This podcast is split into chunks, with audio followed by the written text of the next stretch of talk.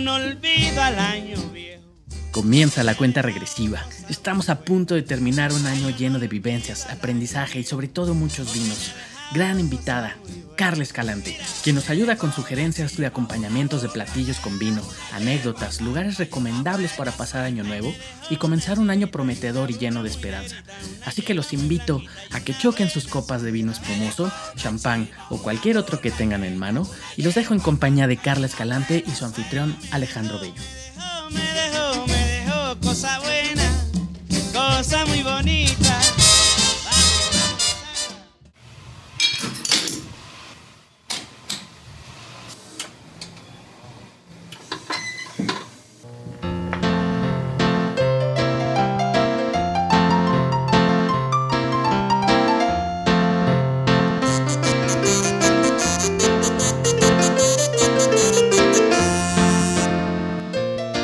Frame My Clash Podcast.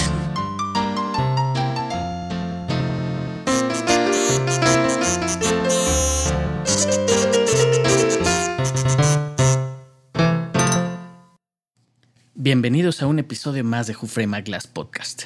El año nuevo está cerca. Y sin duda, pues de los periodos más importantes en el tema histórico acerca de la celebración de Año Nuevo, eh, yo me remontaría también a uno de los más importantes que sería la introducción del calendario juliano, ¿no? Este calendario eh, que Julio César impone y donde ya se llevaban a cabo festividades y celebraciones para darle cabida al Año Nuevo. Pero sin duda una de las culturas más importantes es la antigua Babilonia, lo que hoy se conoce como, como Irak. Eh, estamos hablando aproximadamente 2000 años antes de Cristo, pues también se conmemoraba el inicio del, del, del año con festejos, ¿no? Eh, cada, cada, cultura, cada, cada, región tiene su propia forma de, de festejarlo. E incluso muchos de, de, nosotros que seguramente hemos tenido la oportunidad de visitar tal vez el barrio chino en, en alguna de nuestras ciudades, pues por ahí de eh, finales de febrero, principios de marzo, si no me equivoco, eh, el, el, año nuevo chino pues llega también a, estas ciudades y se conmemora de alguna forma con animales míticos y con grandes leyendas. Pero bueno, eh, antes que nada, y ya para arrancar este, este gran episodio, pues quiero presentar a, a, una persona a la cual admiro mucho, respeto mucho y que además ya por fin pude completar tener a las cuatro alquimistas del vino en este, en este podcast. Y bueno, presentarte, Carla Escalante, ¿cómo estás? Buena tarde. Hola Alex, muy bien. ¿Y tú? Muchas gracias por, por la invitación para, para, pues para tu programa y para este cierre, cierre de año.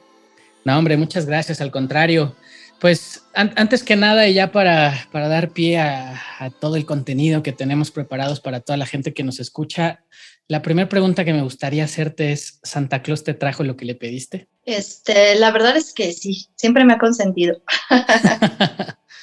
¿Y qué le pediste? ¿Le pediste algún vino? ¿Le pediste alguna, alguna bebida en particular? Sí, la verdad es que sí. Eh, pues cabe que va con el pro programa. Hasta en eso también voy a hacer este, armonía con tu programa. Pero pues me encanta. Bueno, los que me conocen saben que me encanta. Una sí, las burbujas. Soy también fan del, del vino blanco. Entonces, sí, por ahí pedí de ambas y ambas me llegaron. Ah, qué bien, qué bueno. Oye, pues antes, antes que nada, me gustaría que nos platicaras un poco más de, tu carrera, igualmente como, como lo hago con, con, todas las personas que hemos tenido de invitados y aquellas personas que pues están escuchando por primera vez el, el podcast. Cabe mencionarles que no hay un hilo conductor en realidad más que el vino mismo, no tienen una secuencia, así que están invitadísimos a escuchar cualquiera de los episodios y van a aprender pues cosas nuevas en cada uno de ellos. Pero bueno, partiendo de ahí... Eh, ¿Cómo, ¿Cómo, te inicias en el, en el mundo del, del, vino? Sé por ahí que estudiaste gastronomía, somos colegas de gastronomía, nada más que tú estudiaste en el CESA, si no mal recuerdo. Y bueno, me gustaría que nos platicaras acerca de tu carrera y en qué momento llega este, esta pasión y este amor por el vino. Pues sí, Alex, justamente como, como dices, eh, compartimos ¿no? La, la, misma pasión y creo que nos iniciamos de la, de la misma forma en este tema de gastronomía, que bueno, muchos que estamos en el medio nos iniciamos justamente ¿no? por por esta parte de la gastronomía, por algo llegamos, ¿no? Como ahí si hemos estado en el servicio que nos gustaba o la cocina y demás, entonces pues llegamos y nos quisimos como profesionalizar, ¿no? En ese tema. En mi caso, llego a estudiar eh, al CESA, eh, justamente, bueno, en, en, esa época, que fueron, yo creo que fui de las primeras generaciones, eh, pues como tal la carrera se llamaba Administración de Restaurantes y eh, Profesional Asociado en Cocina, ¿no? Pero bueno, pues como tal, eh, sí de alguna manera, pues te, especializas, ¿no? Como, como en, esta, en esta parte de, la gastronomía, no necesariamente te tienes que ir a la parte de, de, cocina, que fue mi caso, por ejemplo. Yo siempre estuve más como hacia el lado de, del servicio, atención a clientes. una, porque pues realmente es lo que, lo que me apasiona, ¿no? Como ser siempre esa parte anfitriona en un lugar, ¿no? Desde mi casa, eh, pero también siempre me gustó ser anfitriona de donde esté, ¿no? Entonces, bueno, pues mucho eso, eso lo, lo, lo, quise transmitir, ¿no? Este, a la hora de decidir por dónde, por dónde irme y también la vida me fue llevando, no es que dije voy a hacer esto, lo pensé y lo voy a hacer, no, al contrario, llego un poquito antes de, llegar ya al, CESA, empiezo a trabajar muy joven en el tema de restaurante, tal cual por caso fortuito, ¿no? En, unas vacaciones me invitan a, trabajar y casualmente llego a trabajar a la mansión, ¿no? Aquí hablando que acabas de tener hace poco a, Lupita Sánchez, ¿no? Que tiene una gran trayectoria y, y además también una pues, larga carrera ahí dentro del grupo de la mansión. Digo, obviamente yo nada que ver en esa época, pues yo estaba, digo, muy joven, este, estaba como en otro tema, pero fue realmente, ahí te podría decir que fue, fueron dos cosas, ¿no? Las que me llevan a la, a la gastronomía. Una, esta parte de haber trabajado, eh, llegado a trabajar a un restaurante, pues como es la mansión, ¿no? Un clásico y un restaurante, pues ya con mucha estructura, con, ¿no? Con mucho, sí, de alguna manera, pues ya con cosas muy sólidas, ¿no? Como restaurante, ¿no? No cuando llegas a lo mejor a un restaurante pequeño, este, ¿no? De uno, una sola sucursal, etcétera. Entonces, bueno, sí, esto de alguna manera me forjó y me fue como dando una idea hacia dónde iba a ir, porque déjame decirte que además de, bueno, de la gastronomía, eh, pues no sabía si ser chef en ese momento, pero también me, quería ser piloto, pero la verdad es que quería ser piloto aviador. Wow, ok, ok. Entonces digo, sí, digo, nada que ver por un lado, pero además, digo, dos carreras como muy interesantes y a la vez difícil, ¿no? Y más, en cualquier época, pero más en esa época creo que eran como dos, dos temas complicados, ¿no? En la, estar en la aviación en México, pues eh, difícil si no tenías como, la verdad, un, familiar dentro de la aviación y además pues, lo costoso también, ¿no? Que también el tema de la gastronomía tampoco es que sea estudiarlo formalmente tan, tan barato, pero bueno, tan económico. No, no, es nada accesible, ¿no? A menos tal vez que estudies en la superior de gastronomía, probablemente, no sé realmente. Ya, ya, ya, tiene muchos años que, que ya no, no, estoy al tanto de ello. Sí, entonces, bueno, te que platico eso porque sí fue algo que, tan, pues sí, que dijo que, a ver, vamos a ser este, congruentes, este, ¿no? Vamos a facilitarnos las cosas. La verdad es que vi más como oportunidad en el campo de la gastronomía. Y te digo que otra de, los, de las motivaciones eh, que me llevó a estudiar y estar en este mundo tú, también muy joven tuve la oportunidad de, vivir en Suiza, esto porque tengo familia allá, me voy, no un año sabático, pero un año a estudiar siempre un idioma, ¿no? Y además, pues una de mis grandes pasiones es, ahorita lo, te voy a ir platicando, pero pues es viajar. Entonces, me voy a Suiza, eh, vivo en la parte del sur y bueno, ahí se habla italiano, empiezo a estudiar llegando italiano, pero en la escuela llevaba francés, alemán. Entonces, bueno, empiezas con todo este bagaje cultural, ¿no? De idiomas, de probar cosas nuevas, productos nuevos. Y además, pues tuve la, fortuna de que ahí en la casa familiar donde estaba, eh, el esposo de mi tía, pues es un gran, pues conocedor del tema del vino, que en esa época, o por lo menos allá no se usaba este término de sommelier. Y aunque él no se dedicaba a eso, él realmente estaba en el tema financiero y de los bancos en Suiza y demás, eh, pues sí era catador, ¿no? No profesional, pero sí bastante, era nada amateur. Entonces, pues ahí me, llevó a, a, pues disfrutar mucho más del tema de la comida y obviamente del buen vino. Entonces, pues en la casa siempre había, tenía su cava, siempre había como, pues buen vino, probarlo. Él se iba nos íbamos de repente el domingo a este tema de, de, pues vamos por los porcini, ¿no? Vamos por los fungi, los hongos al bosque, literal, porque en 15 días los vamos a dejar pues deshidratar y los vamos a, los vamos a comer en 15 días con un risotto, ya sabes, estas cosas. Entonces, viviendo todo este tema, me doy cuenta pues que me, empieza a apasionar, ¿no?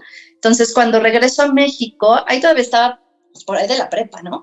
Cuando regreso a México, eh, empiezo a trabajar en lo que te contaba, en esta oportunidad que se me da sin querer, y pues todo se fue, ¿no? Se fue entrelazando y eh, decido estudiar en el CESA, bueno, decido estudiar gastronomía, pero también termino el primer semestre y me vuelven a invitar a Suiza porque ya sabiendo que yo estaba estudiando y que estaba muy interesada en ese tema, allá se da una oportunidad laboral. Entonces me voy a trabajar en un hotel en Suiza y pues te empiezas como a foguear en todo, en todo este tema.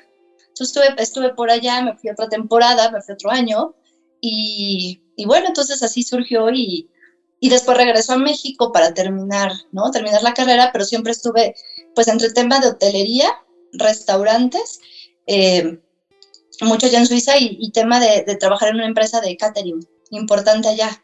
Entonces, y bueno, para profesionalizarme de alguna manera y tener pues este título y todo, bueno, obviamente regreso a México para, para terminar la, la carrera. Y entonces fui compaginándome, regreso también a trabajar a la mansión, siempre me dio la oportunidad, la verdad, ahí de estar trabajando y estudiando. Y entonces, bueno, así me fui forjando en, en, todo, este, en todo este tema, ¿no? De la gastronomía con todas estas experiencias. Y eh, literal, salto al, al, vino nada más para, ¿no? Para dar una pequeña introducción, ¿cómo es que llego al vino? Pues trabajo también en restaurantes y de repente, ya sabes que es un tema muy bonito estar en el servicio, aprendes mucho. Sí pero yo estaba tan, tal cual en, la operación de restaurantes, o sea, yo no estaba del lado como tal de sommelier, sino siempre como una gerencia. Eh, al más, final más lado tal vez administrativo y operativo, pero...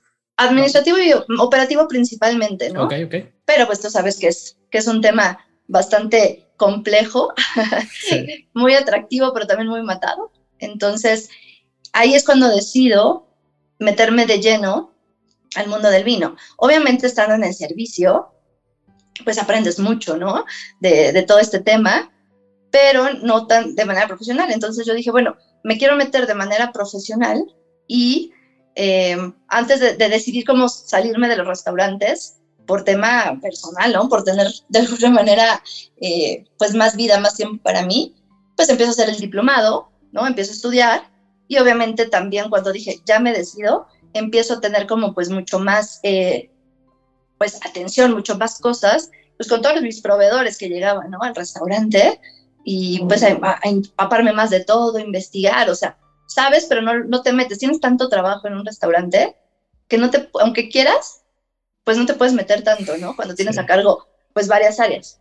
Entonces, eh, hago el diplomado, eh, me empiezo a contactar como con personajes ya del mundo del, del vino, entre ellos pues el primero fue eh, me presentan a, a, Don Pedro y a Pilar Mere, creo que fueron de los dos, de los dos primeros eh, grandes sommeliers que, que, me presentan ¿no? en el mundo del vino y, y que tal cual, así, así llegó al mundo del vino. Wow, qué, qué padre historia. Impresionado de, de cómo la, la, vida de repente te va llevando a caminos donde menos te lo esperas, ¿no? Digo, al final del día sí estabas metida en el, en el servicio y creo que esto es uno de los, de los puntos importantes, ¿no? Eh, fíjate que me llegó un mensaje a las redes sociales del podcast que decían que, que por qué estaba, utilizamos la palabra restauración cuando hablábamos de los restaurantes y del servicio, ¿no? Pues sin duda porque al final del día es como, yo, yo he hecho la analogía que es como restaurar el alma en las personas, ¿no? Esta sensación de, de comer, de, gozar, de compartir estos momentos con, la familia, ¿no? De, con los amigos, pues eso es básicamente a lo que se remonta el, restaurante, ¿no? Poder restaurar, digamos, todas estas sensaciones y, hacernos sentir, pues también tan humanos como, como lo podemos ser, ¿no? Eso creo que es una de las cosas importantes en, cuestión de la industria restaurantera o restauración. Y bueno, en, en ese sentido, pues sé que ya llevas varios años en, este, en esta parte, pero actualmente, eh, ¿a qué te dedicas? ¿Dónde estás trabajando? Eh, dentro de los años más recientes, ¿cómo te has desenvuelto en el, en el mundo del vino y, qué ha sucedido en tu carrera para llegar hasta donde estás ahorita? Ok, Alex. Ahora, antes de, antes de entrar como de lleno a esa y responderte esa pregunta, justo esto que decías de la restauración es algo que qué bueno que lo tocas y lo, lo mencionas así, porque es una de las cosas eh, que a mí me han llamado la atención siempre, ¿no? Y que es lo que me apasiona y que me gusta, justamente el tema del servicio de atención al cliente por eso. Por eso te comentaba, ¿no? Me gusta ser como anfitriona.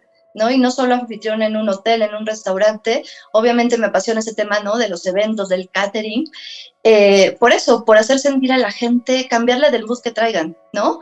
Sea de, de, pasar un momento agradable con la familia, o si vienen del trabajo, de algún problema, así cambiarles como, como ese chip y darles pues darle ese momento, esa experiencia al, a las personas, a los que lleguen y olvidarse de todo, ¿no? Y hacerles vivir ese momento. Y es lo que ahorita pasa mucho en los restaurantes. A lo mejor en la época en que yo empecé a trabajar en restaurantes y pues casi toda mi trayectoria es de ese tema, era pues, obviamente dar un buen servicio, eh, hacer lo mejor posible a a la gente, pero sí ha cambiado mucho en los últimos años, ¿no? Ahora, ahora el comensal ya no va a comer bien y a, a ver qué le sirven bien, ¿no? O qué bebe bien o qué bebida conoce y encuentra bien. Creo que hoy en día justamente es eso, ¿no? Ya llegas a, a un restaurante, a un hotel y lo que quieres es pues, vivir una experiencia. Y la verdad es que los que nos dedicamos a esto, pues siempre estamos como en, en busca de poder ofrecerle eso al, al, comensal, al cliente, ¿no? Como anfitriones. Entonces, bueno, eso lo quería mencionar porque es una de las partes que a mí pues, más me gusta, ¿no? De este, de este medio y a lo que me dedico. Y creo que igual, tanto en la parte de servicio en un restaurante, como sommelier, ¿no? Aunque yo no estuve como sommelier en un restaurante, finalmente lo podemos hacer. Y ya respondiendo a tu pregunta, em, yo estuve después del tema de restaurantes trabajando, eh, cuando decido salirme, me paso totalmente a la parte eh, como sommelier comercial, que es a lo que me dediqué casi los últimos, vamos a decir, nueve, diez años de mi vida. Eh, literal, pido trabajo este, y se me da una oportunidad muy rápido, justamente con uno de mis proveedores, un importador francés. literal, le dije, es que yo quiero trabajar de este lado. Oye, pero ¿cómo crees? Este, casi casi no vas a ganar lo mismo. No importa, estoy dispuesta por esto que me gusta a pasarme al otro lado y aprender, ¿no? Pero pues obviamente ya con el la experiencia que traes en los restaurantes y todo, pues eso de la venta se me dio muy bien, ¿no? Entonces, estar en la parte comercial, ¿no? Tanto pues con importadores o en una distribuidora o directamente con una bodega, fue lo que hice durante, eh, pues durante, te digo, nueve, diez años. Entonces trabajé para este importador francés, eh, de Gare, que se, se, llama la empresa, y se me da, él me dijo, oye, pero si quieres, solo un ratito, porque mi empresa es pequeña, tal, tal, tal, pero te voy a ir presentando pues con más personas. Y, y conozco a, una persona que me dice, oye, ¿sabes qué? Sé que están este, buscando sommelier en, tal empresa, pues lleva tu currículum, ¿no? Soy nada más te paso el dato.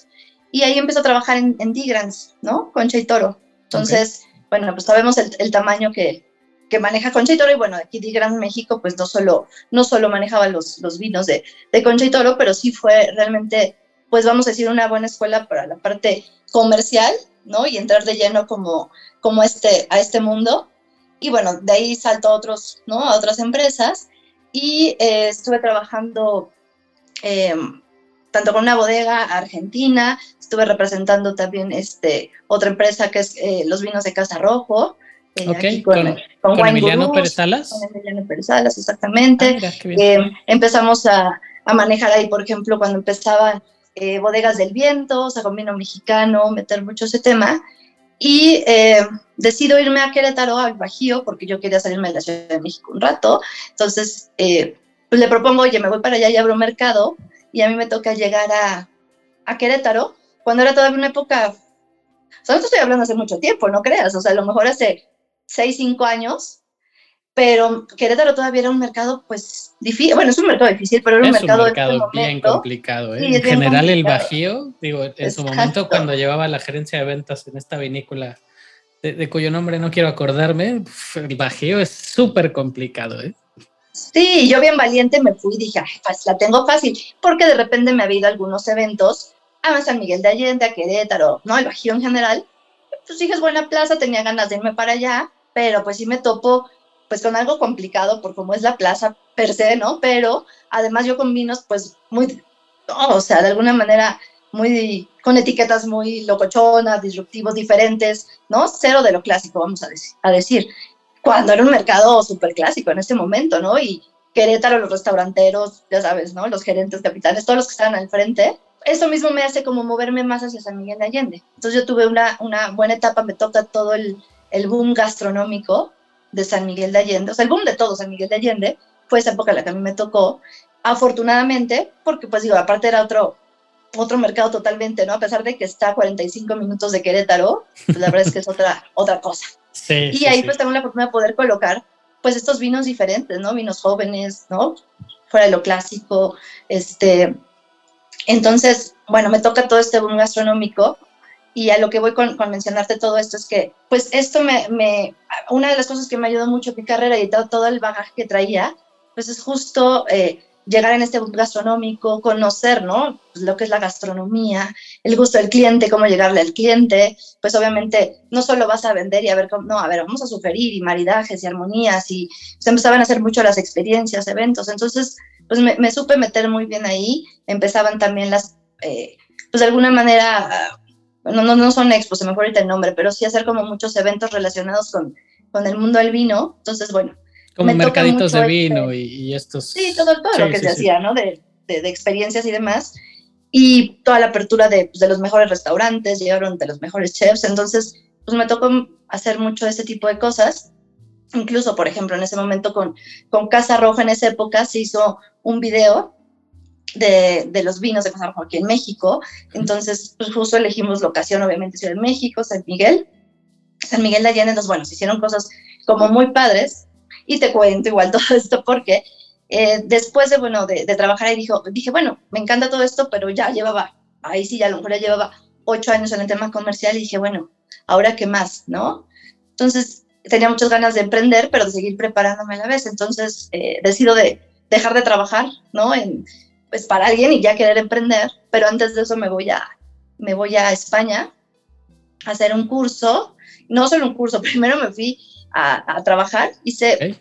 era como mis prácticas. Yo no, ya no estaba en la escuela, pero sí, de alguna manera tenía las ganas de irme a hacer una experiencia en una vendimia.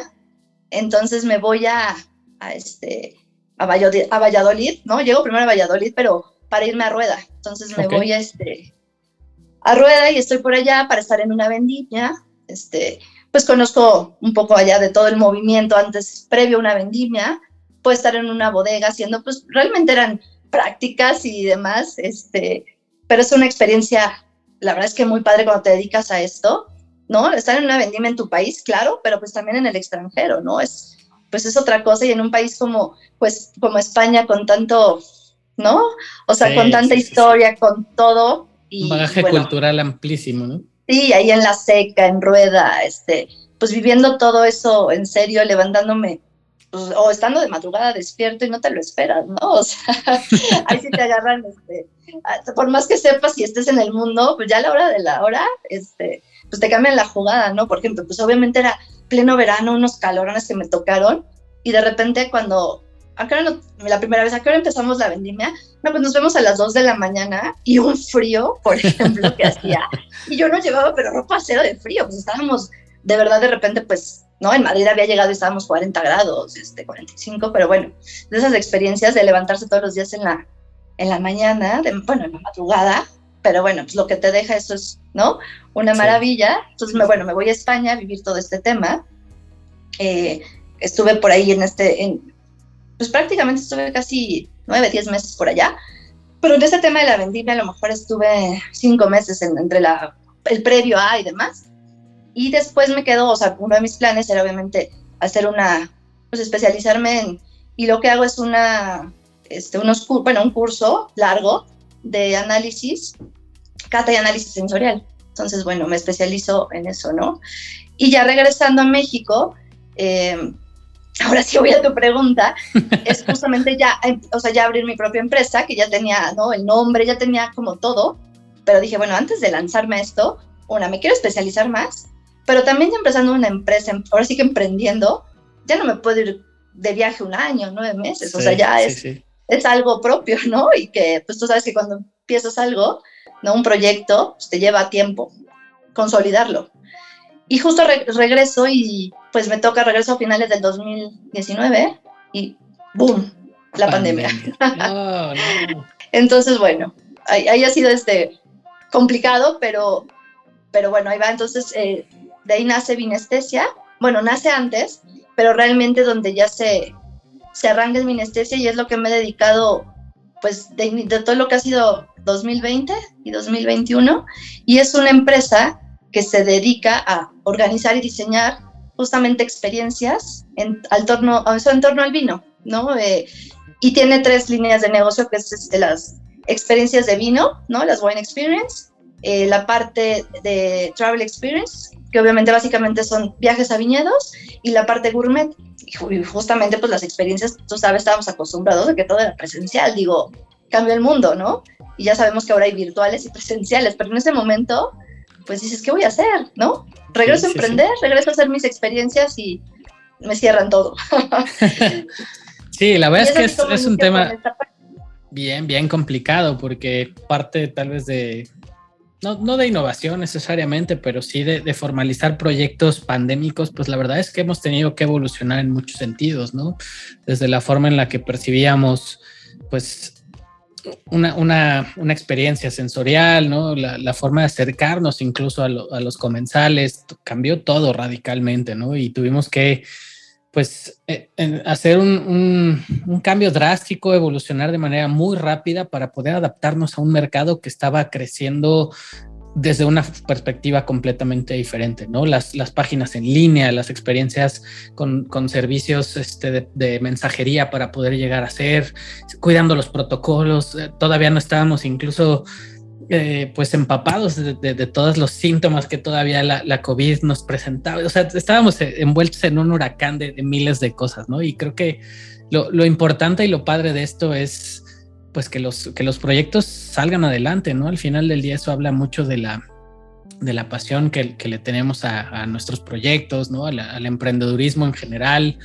Y, y, en esa perspectiva es donde me gustaría ya preguntarte eh, del, del año porque sigue siendo un año pandémico, la, lamentablemente. Perdón, la evolución entre 2019, 2000, bueno, ya finales del 2019, eh, principios del 20, que ya estaba más o menos eh, secreto a voces el tema de la pandemia, y ahora 2021, que ya en teoría en algunos países estamos saliendo, pero en otros se está poniendo cada vez más complicada la situación con el Omicron.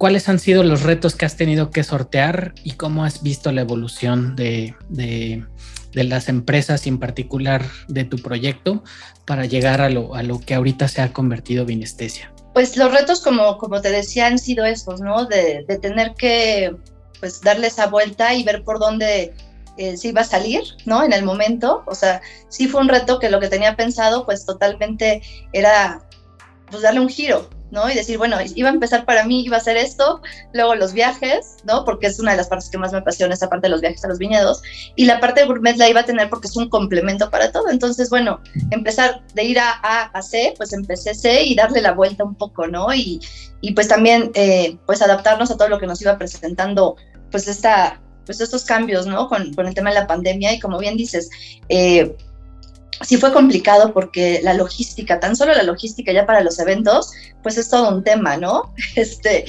y ahora con el tema de, la pandemia, de los protocolos y de los cuidados, pues era mucho mayor. Entonces, pero bueno, pues al final nos tenemos que ir adaptando, ¿no? Y también esta parte eh, de la resiliencia también como seres humanos, como personas, eso pues también te da, te da otro, otro plus. Y no ha sido fácil, tampoco te digo que ha sido fácil porque pues justamente cuando estás iniciando un proyecto, emprendiendo, pues no tienes el apoyo de una empresa, ¿no? No es, no es igual a cuando a lo mejor estás trabajando para una empresa o eres representante de algunas marcas y al final pues estabas frente a la pantalla y todo el tema logístico te lo solucionaba. Claro. Entonces cuando estás emprendiendo es mucho más complejo, pero bueno, pues al final, eh, te digo, no, no ha sido fácil por ese tema, por ejemplo, pues para mí de, de, de la logística y pues adaptarme, ¿no? Y apoyarme pues de la gente del medio que también pues ha sido justo eso, ¿no? Un gran apoyo. Yo en el tema de las Cheese Experience, que también es algo novedoso, porque cuando yo inicié realmente estas tablas, que son al final pues estas tablas de quesos y charcutería, eh, pues no, no, es nada, no es el hilo negro, pero sí esta, esta parte que yo le daba muy visual y de calidad, pues, eh, pues también era complejo, porque la economía pues no estaba tan bien no dada para eso, o sea, es un producto a lo mejor sí de, vamos a decirle que de cierto, de nicho, entonces pues fue, fue ir sacando cosas que pudieran eh, adaptarse para, ¿no? Para todos los, los mercados, para los gustos, los bolsillos y demás, y apoyarme en el sentido, decía, de, pues sí, de amistades que también tienen este tema de empresas mucho más pequeñas, ¿no? No grandes distribuidoras,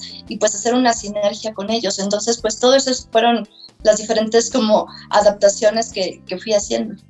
Y dentro del aprendizaje que, que tenías ya en la industria contra lo que empezaste a vivir ya con pandemia, ¿cuáles serían los puntos más importantes que rescatarías con lo que en el, día de hoy Carla Escalante diría, estas cosas que he aprendido seguramente va a crecer cada vez más mi, industria, mi empresa o la forma en la que yo he visto la, industria misma?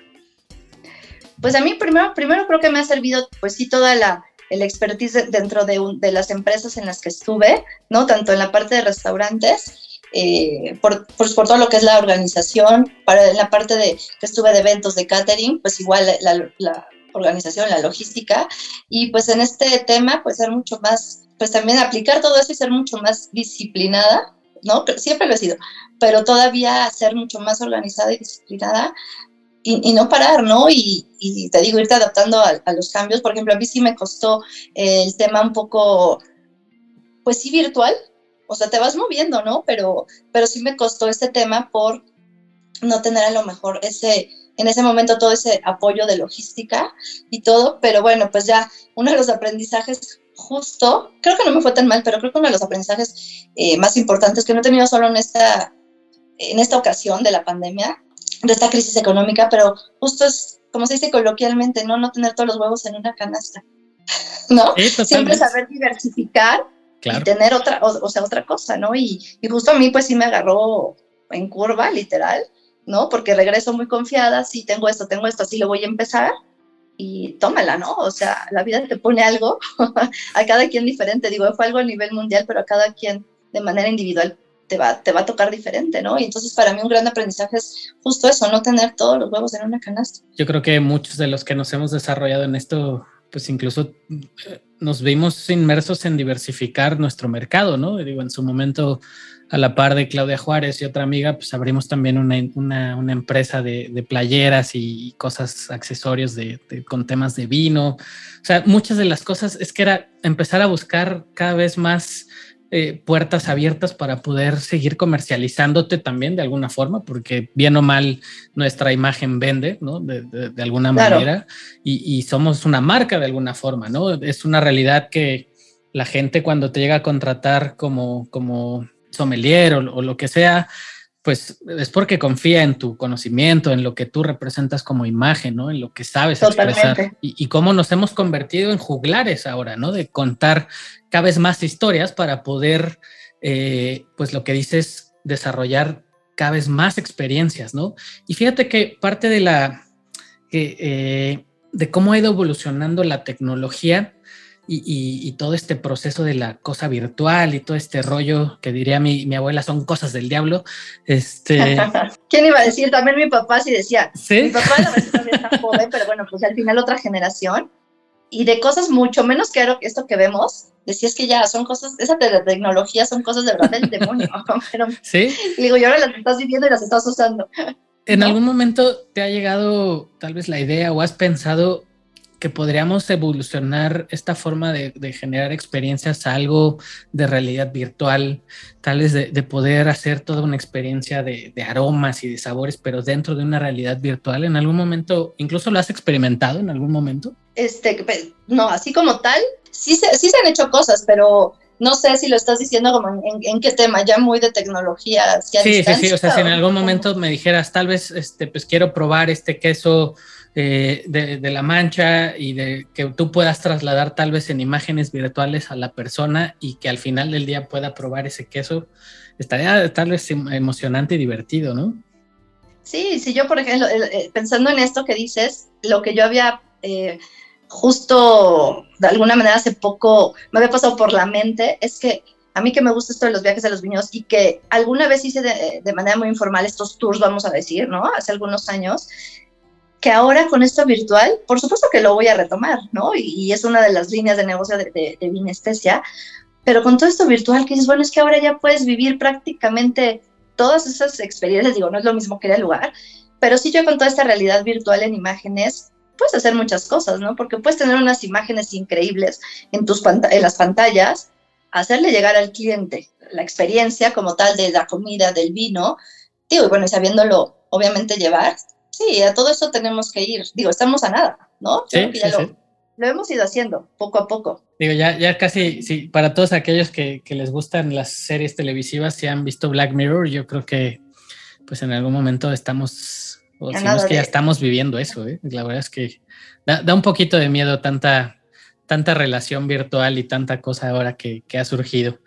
Pero sí, bueno. No, pero que no se pierda la magia, ¿no? Porque de verdad sí, no claro. hay como, como vivirlo. Lo podemos hacer, pero siempre de tener estas dos partes, como dicen, esto, esto híbrido, ¿no? Ya nos quedamos con, con esas dos, dos cosas, pero, pero yo espero que, que, pronto pueda ser totalmente presencial sin dejar de las dos experiencias, porque también al, al, al final es una vivencia muy padre, ¿no? Como estas experiencias que se hacen, eh, que estás en los aquí mismo en México ya se, pero, se hace, pero lo empezaron mucho en, ¿no? en Europa, que llegas a un restaurante y todos estos de los dibujos animados, de todos estos temas digitales en los platos, pues estás viviendo toda, toda esa historia, ¿no? Y es, pues es sensorial y es muy visual, ¿no? Entonces, pues la experiencia tridimensional y demás, pues esto vamos para allá en... Ah. Fíjate que eh, ahorita que decías eh, un poco de del tema de la logística, rescataba mucho algo que, que, ha sucedido pues año con año. Eh, la llegada del Beaujolais Nouveau, por ejemplo, no es un vino que a mí sea de mi, de, de, de mi gusto particular, pero una de las cosas que rescato totalmente el tema de la logística. ¿Cómo, ¿Cómo hacen posible de cada año lleguen a todos los países donde comercializan ese vino? Eso es digno de, de, de aplaudirse, ¿no? Porque tienen, de verdad, eso es un ejemplo más bien de, tema Totalmente. de logística a nivel mundial. Están, están, muy cañones. Es imposible, ¿no? Al final, si le queremos hacer vivir a, a las personas una experiencia, ya no hay pretexto, ¿no? Para que tengan, pues prácticamente todo si tú quieres casi hasta, ¿no? El vino a la temperatura perfecta. Sí, sí. Oye, y bueno, ya estamos, empieza a oler cada vez más a, estas festividades de, de, Año Nuevo y darle paso a la vida nueva, ¿no? Al, al año nuevo, a lo que viene este tal vez reset de, de, del, año pasado para darle cabida a todas estas nuevas aventuras que vamos a ir generando a lo largo de 365 días.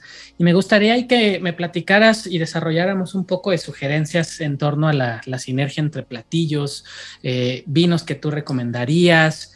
Eh, digo, ahorita que mencionabas a, a Emiliano Pérez Salas, eh, el vino Piscis lo probé hace poquito en Ciudad de México y me parece un, vino muy versátil en temas de, acompañamiento y algo que podríamos incluso pues probar con platillos mexicanos y tal vez pa, eh, platillos de otros países a manera de, de, poder compaginarlo. Pero en ese sentido, y aterrizándolo a las burbujas, ¿cuáles serían tus recomendaciones?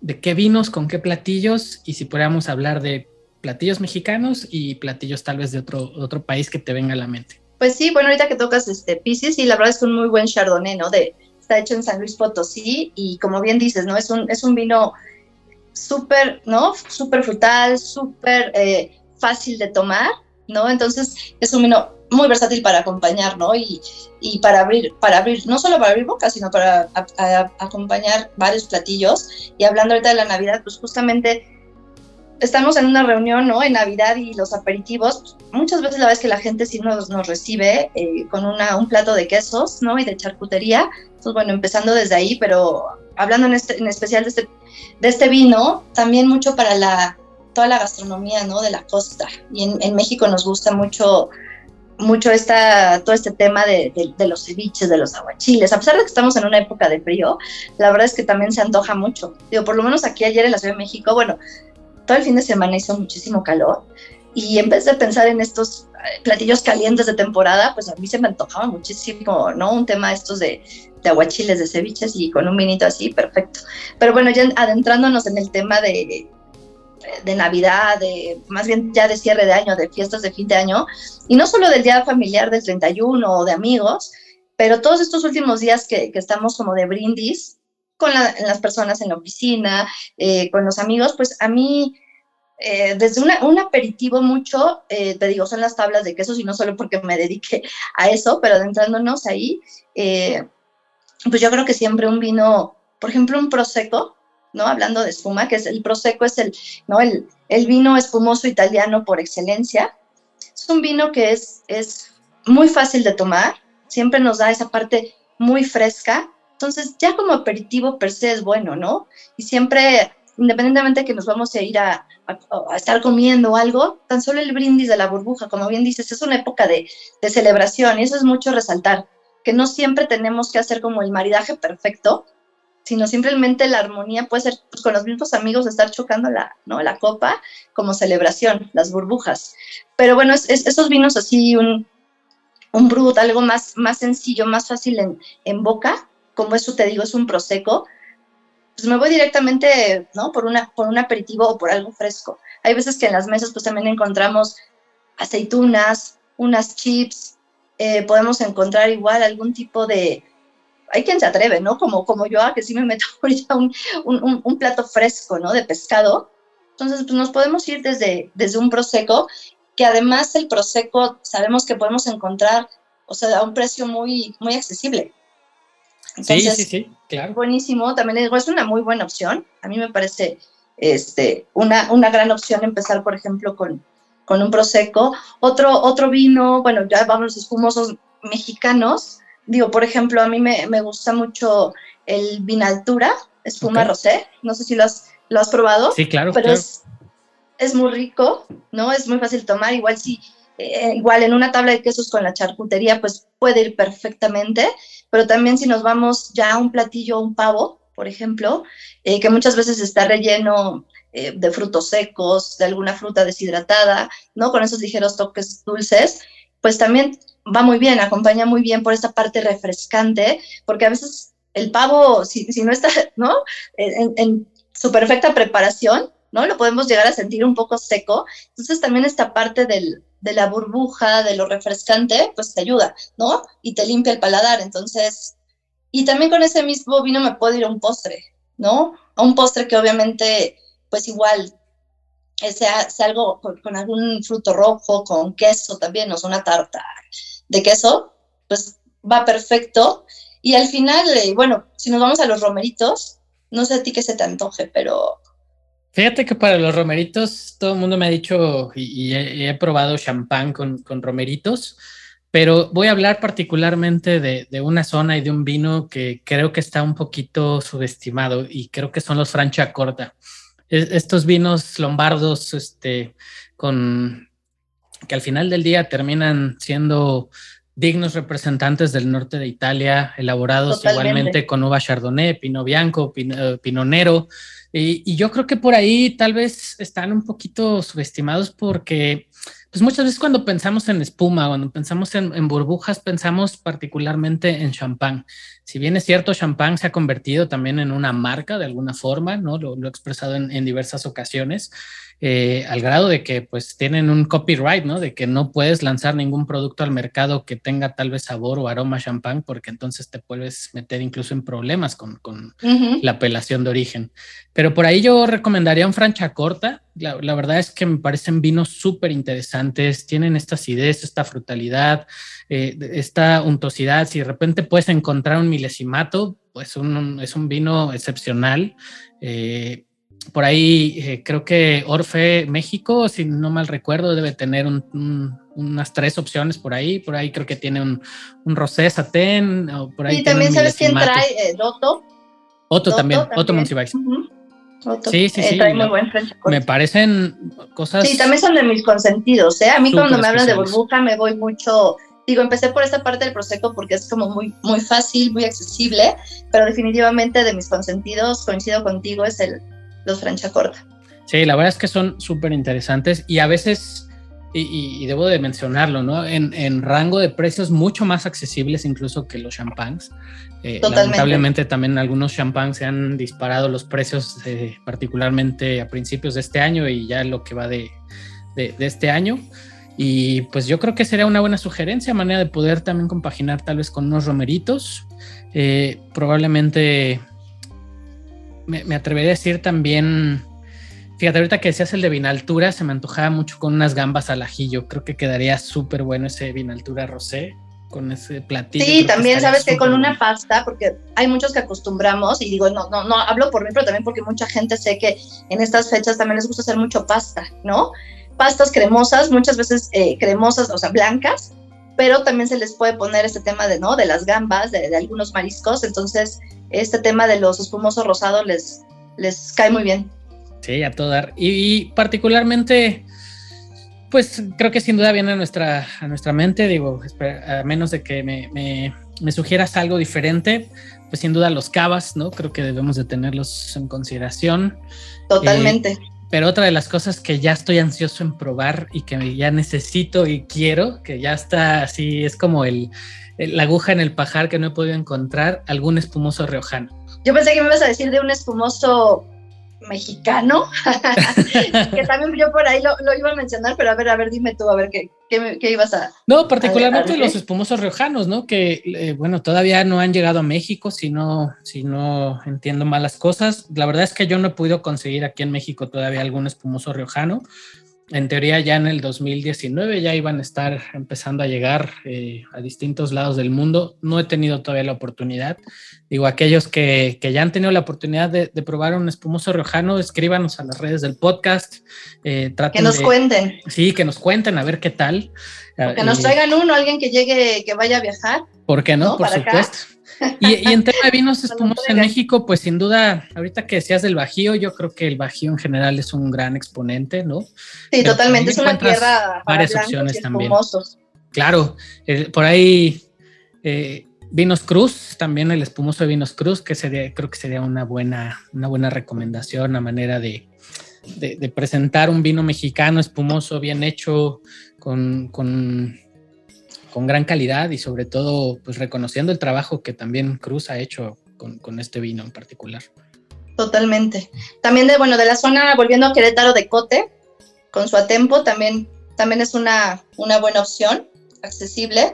Digo, y también esta, ¿no? Esta parte de, que, de, las personas que, que, muchas veces a mí me, me piden sugerencias, pero también muchas veces que se van que se van de viaje y quieren conocer viñedos y pues obviamente lo más accesible pues cerca de, las ciudades es Querétaro, ¿no? Entonces, pues ir a, conocer y probar estos vinos. Y yo siempre les digo, no se vayan solo a probar los tintos, abran, ¿no? Abran, abran el panorama un poco y, y justo dense la oportunidad, ¿no? De probar los espumosos. Y bueno, mucha gente obviamente ha visitado Freshenet, que se hacen, ¿no? Muy buenas cosas y ahí está Viña Dolores y todo lo que se hace ahí en conjunto con otras vinícolas, ¿no? Por ejemplo, Valero, ¿no? Valero se hace ahí en, en conjunto también con ellos. hay, un proyecto nuevo ahí en, Querétaro que, pensé que era cuando me ibas a decir que todavía no lo conseguías, porque justamente yo le hablé al enólogo y le dije, sí, quiero probar tu vino, eh, está siendo espumoso, Casa Vejil, es una vinícola que está ahí en, Querétaro. Okay. Eh, y este enólogo, bueno, hace cosas ya en el, ¿no? en el Valle de Guadalupe, pero justamente está lanzando este espumoso y sabía que por estos días le dije, oye, estamos a nada de celebrar el 31, eh, lo quiero probar antes, ¿no? Para, para estas fechas. Y bueno, me dice, justo este jueves eh, llega al mercado aquí en la Ciudad de México. Entonces le dije, bueno, ¿dónde va a estar para irlo a comprar, no? Entonces, bueno, hablo de él, lo menciono, porque seguramente será, será un buen espumoso de queretano, pero bueno, todavía no lo pruebo. Pero bueno, ya he probado los chicos, los chicos, los, los vinos de este chico, de este enólogo, que se llama Fernando Cortés, no sé si lo conoces. No, no tengo el gusto de conocerlo. Es uno de los que, de los que quiero probar. Y bueno, eh, bueno, yéndonos otra vez pues hacia el valle, ¿no? El espuma sea, a mí el blanc de noir, el blanc de noir en especial me gusta. Igual nos vamos mucho pues al tema de, pescados y mariscos, que a lo mejor no, no es especial de, de esta, de esta época, fuera del, del, bacalao, ¿no? A mí el, digo, el bacalao creo que, a mí en lo particular se me antoja pues mucho con un, con un chardonnay, ¿no? Por ejemplo, digo que también no le va mal cualquier este espumoso o champán que sea un, un blanc de blanc, ¿no? De, que sea de preferencia para mi gusto, ¿no? 100% chardonnay, ¿no? Y esta parte, encontrar esta parte untuosa, pues sabemos que, que cuando es un método tradicional, ¿no? El método tradicional de hacer cava, pues depende el tiempo, ¿no? Que tenga de, pues de, de, reposo, ¿no? Sobre sus días o, ¿no? El tiempo de, de, crianza, vamos a decir, pues nos da no se va la tendencia, ¿no? Uno joven pues se va mucho más a estos aromas y mucho más cítricos, mucho más florales y esta parte de más tiempo sí nos vamos más para los frutos frutos secos, ¿no? Esta parte más de, de, pastelería, de bollería, de mantequilla, ¿no? Esta parte almendrada. Entonces, eh, depende de la preparación también. Yo ya me salté y me, fui más a, a, esta elaboración, pero eso obviamente me va más con un, con un pavo, con una pierna, que obviamente va más con, con un relleno, ¿no? Que, que sabemos, que lo mencionaba hace ratito, ¿no? Igual con, con frutos secos, con fruta deshidratada, me voy más para, para eso. Entonces, muchas veces ahí lo que yo le sugiero a la gente que nos está escuchando es eso, ¿no? Ya ahora sabemos sommeliers en, en muchas áreas, tanto de restaurantes como en tiendas, que podemos también asesorar, porque pues no todo el mundo eh, llega y puede comprar o sabe qué comprar, ¿no? Para, para un maridaje de ahorita de cierre de fin de año, para ciertos platillos. Entonces, pues bueno, saber, también saberlos asesorar en este sentido y pues hasta preguntarles cómo es su preparación o qué van a cenar y, y poder sugerir también nosotros de la mejor manera. Sí, la verdad es que también ahorita de las cosas que me vienen a la mente, digo, como sabes, también me gustan mucho los maridajes callejeros y, soy muy aventurado en hacer, pues, pues hay acompañamientos muy, muy raros y tal vez extraños que para muchas personas lo pudieran ver así. Y, se me ocurre, recuerdo haber probado, por ejemplo, con un, con un sándwich cajón de Popeyes. es una cosa maravillosa. Porque además pues, terminas conjugando ahí el pollo frito, ¿no? Tienes este aderezo cremoso, medio mantequilloso, y de repente le pones un, champán que además con la acidez te ayuda a mitigar el tema de lo frito y que de repente te pueda cansar el paladar en, en cuestión de sabores, terminan amalgamándose incluso un poco las especias, ¿no? De cómo ayuda también la burbuja a mitigar este pequeño picor que de repente la comida cajún pueda tener y me pareció de estas cosas muy divertidas a experimentar, pero que sugiero para que se atrevan también a probar estas cosas. Digo, siempre, siempre rompes, ¿no? Con lo tradicional y, y es algo que también siempre te va a quedar, ¿no? Cuando te atreves a sugerir o que, no te solo a sugerir, que, que como tú la gente se atreva a probar otras cosas, la verdad es que son esas, esas experiencias, esos maridajes que se te van a quedar por siempre y que de ahí vas a saltar a hacer otros, ¿no? Que es lo más interesante, que no, que no te quedes nada más en ese tema. Sí, sí, sí, sí. Y, la verdad es que ya para terminar mis, sugerencias en cuestión de vinos espumosos, yo los invitaría a que se metan a la página de Viparmex.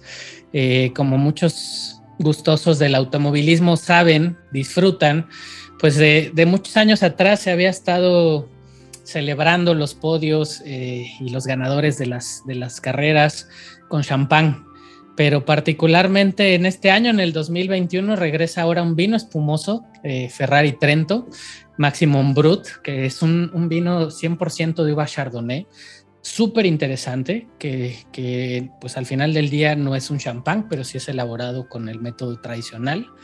Y la verdad es que muy recomendable, ¿eh? acidez muy, muy agradable, tiene un aroma muy, eh, muy rico, muy llamativo, presencia de muchas frutas, pero también esta parte rica de la bollería, que al final del día con los platillos de, fin de año, pues va a ser motivo de celebración sin duda. Eh, y, de poder acompañar con muchos de los, de los platillos tal vez potentes en sabores, con estructura que de repente pues nos toca probar en... en, sí, es que en esta época como bien dices, ¿no? Muchos platillos pues son pesados, de alguna manera grasos y también muy especiados. Entonces, este tipo de, ¿no? de, espumosos, de champán, pues les va, les va muy bien, ¿no? Te acompaña, te refresca y, lo, más importante es que te, te, acompaña todo el tiempo, ¿no? Y el tema este de los espumosos, en general, pues como se escucha, habrá unos que van mejor con una cosa con otros, pero son son vinos que nos van a acompañar desde la entrada, desde el aperitivo, hasta prácticamente cerrar la comida, ¿no? Los postres. Obviamente habrá unos que van, o sea, son ideales más con una cosa que con otra, pero en general sabemos que nos, van a acompañar. El, famoso maridaje que algunos estarán de acuerdo o no, pero el, mole, los romeritos es un, pues un plato fuerte, ¿no? complicado de sabores, pero que al final con un, con un cava, con un, un, un champán, pues pueden ir, un espumoso mexicano van bastante bien.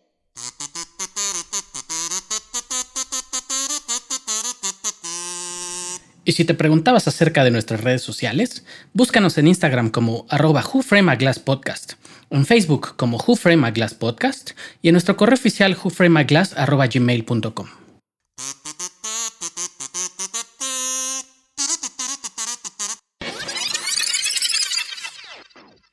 Y, aquí es donde entra la pregunta de si tú fueras un personaje tal vez de caricaturas o, algún personaje en particular de alguna serie, película animada, tal vez, ¿quién serías? Pues eh, sí me voy por mi personaje favorito, que justamente no es una caricatura y, ahora me entero eh, importante y relevante a la literatura, inglesa por eh, Mary Poppins. Siempre ha sido tanto un personaje como como una película que me han encantado, ¿no? Por todo lo que representa en esa parte eh, de, una mujer eh, amorosa, ¿no? Que de alguna manera sí me veo yo, pero también de carácter fuerte, ¿no? Ciertamente organizada, de repente rígida, pero a la vez, ¿no? Muy adaptable. Entonces, es, un personaje que, bueno, el trasfondo que importante de la película, todo lo que conlleva, pues a, mí me gusta y siempre se me, se me ha hecho muy atractivo. Es un gran, gran personaje, la verdad. ¿eh? Es, incluso lo, lo platicábamos un poquito, eh, que este personaje aparece en, la, Liga Extraordinaria de Caballeros, como sería la, traducción de League of Extraordinary Gentlemen, de este escritor Alan Moore, que es uno de los más reconocidos en tema de novelas gráficas. Y pues haciendo ahí sinergia también con el Capitán Nemo, con Mark Twain, eh, con, con, Drácula y algunos otros personajes que, recapitula esta serie de, de novelas gráficas y que además en su momento pues vio la luz en esta película interpretada por Julie Andrews, ¿no? Que además fue una de las grandes actuaciones a quien puso tal, vez a Julie Andrews en, la cima y, convirtiéndola en una gran, gran actriz. Totalmente, y aparte está pues algo de, importante, ¿no? De la película, unir esta parte de la realidad y la fantasía y de la manera en que lo hicieron, ¿no? Y pues sí, un personaje icónico de alguna manera. Sí, y, muy, muy ad hoc a la fecha, ¿no? También creo que una película donde eh, pues termina generando cierta conciencia acerca de la unión familiar, ¿no? Lo que, lo que representa y todo el, el, amor que puede brindar tal vez una niñera manera de conjuntar a una familia de nuevo, ¿no? y hacer pues que, cómo se convierte en parte de la familia también y cumple su misión al final del día, ¿no? Y, muy ad estas fechas donde debemos estar, pues creo que más unidos que, nunca, porque lo cierto es que hemos hablado mucho de pandemia también en este, en este podcast y no tenemos la vida comprada. Totalmente. Sí, y, muy interesante como lo comentas, ¿no? Esta, esta parte que refleja la temática de la película, cómo puede llegar una persona pues sí, a, cambiar, a cambiarte, en ese caso, bueno, ya, ya viéndolo más profundamente, ¿no? La vida, pero en lo que nosotros nos dedicamos, pues en cambiarle la experiencia, ¿no? A, un cliente al comensal con esto que nos apasiona, ¿no? Entonces, eso que, que, te apasiona, pues siempre transmitirlo de la, de la mejor manera para hacer, pues de, en este caso, de un producto como lo, que es, ¿no? El, el vino, un alimento, eh, pues hacerle por lo menos un rato sabemos que en un rato, un momento muy agradable a, quien lo consume, ¿no? Y muchas veces pues es a través de lo que nosotros sabemos, de lo que compartimos y también esta parte que, que tiene el vino, ¿no? Esa parte romántica y de alguna manera pues las leyendas que surgen atrás del vino y que, que nosotros compartimos con, con, las personas, pues eso lo hace, ¿no? Mucho más diferente, atractivo y a la vez como pues, afectuoso, armonioso en la vida de las. El vino también es parte del, del seno familiar, ¿no? No debemos dejar de lado que sí de esta parte romántica y de lo que de repente podemos ver en, meternos tan de lleno en el mundo nerd del vino y demás, pues no se nos olvide que hay muchas familias que terminan dependiendo de, ello, ¿no? Y que terminan pues también convirtiéndose en productos completamente familiares y, y, de lo que dependen muchas de las familias, pues no solo en México, en todo el mundo. Totalmente, desde los proyectos pequeños hasta las ¿no? grandes empresas, pues hay muchas familias atrás de esto que, que le ponen su trabajo, su tiempo y pues al final también su, su pasión, ¿no? Su amor. Así es. Oye, eh, y parte de la dinámica de, esta tercera temporada es preguntarte eh, si hubieras estado en un concierto de música donde hubiera sido tal vez el mejor concierto en el que pudieras haber estado, ¿de qué artista hubiera sido? Eh, y con qué vino hubieras acompañado tal vez esa, esa experiencia tan maravillosa. Alguna vez bueno, más bien, sí, alguna vez este, no pude ir, o sea, estuve a nada, tenía los boletos, pero por algún tema de situación personal, no pude asistir a un concierto de Madonna cuando estuve en México hace años y sí, me quedé muchísimo con las ganas y sin duda me hubiera llevado una botella de, de algún espumoso, sin duda, ¿no? Y sí, me voy por un, sin duda, un espumoso rosado, así. Suena súper bien, además muy ligado de la mano, ¿no? No hay nada más, más agradable que escuchar el pop de una, de una botella de, espumoso y qué mejor tal vez para aquellos gustosos de la música pop, pues estaría súper divertido. Está perfecto el pop. Está muy alto. Oye, y para terminar este, este maravilloso episodio y muy enriquecedor, debo decir que estoy muy agradecido de, conocerte más, de, conocer más de tu carrera, de, poder escuchar de viva voz realmente quién eres, qué has hecho a, lo largo de tus, de tus años de carrera y, sin duda aplaudirte dónde estás ahorita y, todo lo que te falta en cuestión de proyectos. Y me gustaría preguntarte con qué canción nos dejarías para cerrar el episodio del podcast y poder dejar a toda la gente que ya está a punto de escorchar su botella de espumoso para, para decirle adiós al año viejo y decirle hola al año nuevo. Eh, ¿Con qué canción nos dejarías para ese mood tan chingón y poder disfrutarlo con estos vinos que hemos sugerido? Híjole, pues yo me voy eh, totalmente, como dices, en este tema de celebración, con Celebration, pero con la versión de Daniel Boaventura. Ok, ok, ok, súper. a ver qué les parece. Y bueno, pues desearles feliz año nuevo a todos los que nos escuchan. Y Carla, de verdad, un placer. No, pues muchas gracias a ti por la invitación. Que sea un maravilloso cierre de año. Y por supuesto, te, te auguro y a todos los que nos están escuchando un feliz 2022, exitoso, muy pleno y muy abundante. Pues sin más ni más, los dejo en compañía de esta versión de Daniel Boaventura, Celebration. Así que choquen sus copas, disfruten de este año nuevo y salud por todos ustedes.